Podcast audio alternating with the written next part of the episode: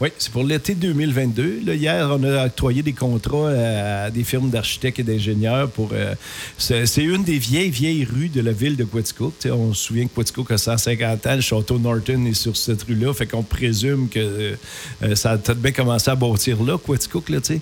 fait que euh, cette rue-là est vraiment euh, en décrépitude souterraine. Là, on a- on Ouais, a- c'est ça, on va aller creuser là, Voilà. les travaux. Mais euh, les travaux sont déjà faits avec des caméras pour voir qu'est-ce qu'il y a là. Mais l'aqueduc n'aurait jamais, a jamais été fait là, vous Non, pensez? non. Ah, non? L'aqueduc, euh, les pluviaux, euh, Oh. toute la rue va être refait euh, au complet.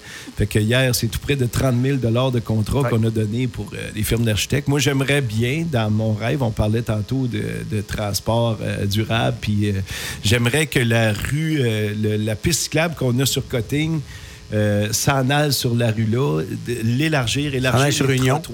Ouais. Ouais. Puis ça ferait un lien avec la rue Méril, développement Bois-Joli, euh, descendre à Donc ça, c'est prévu dans les travaux euh, Ben, de l'été 2022. C'est ce qu'on a demandé.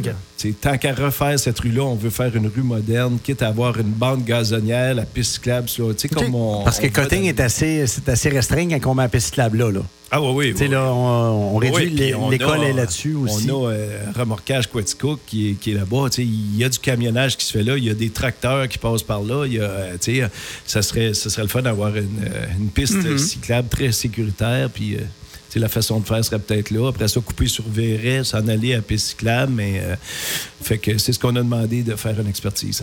Excellent. Bon,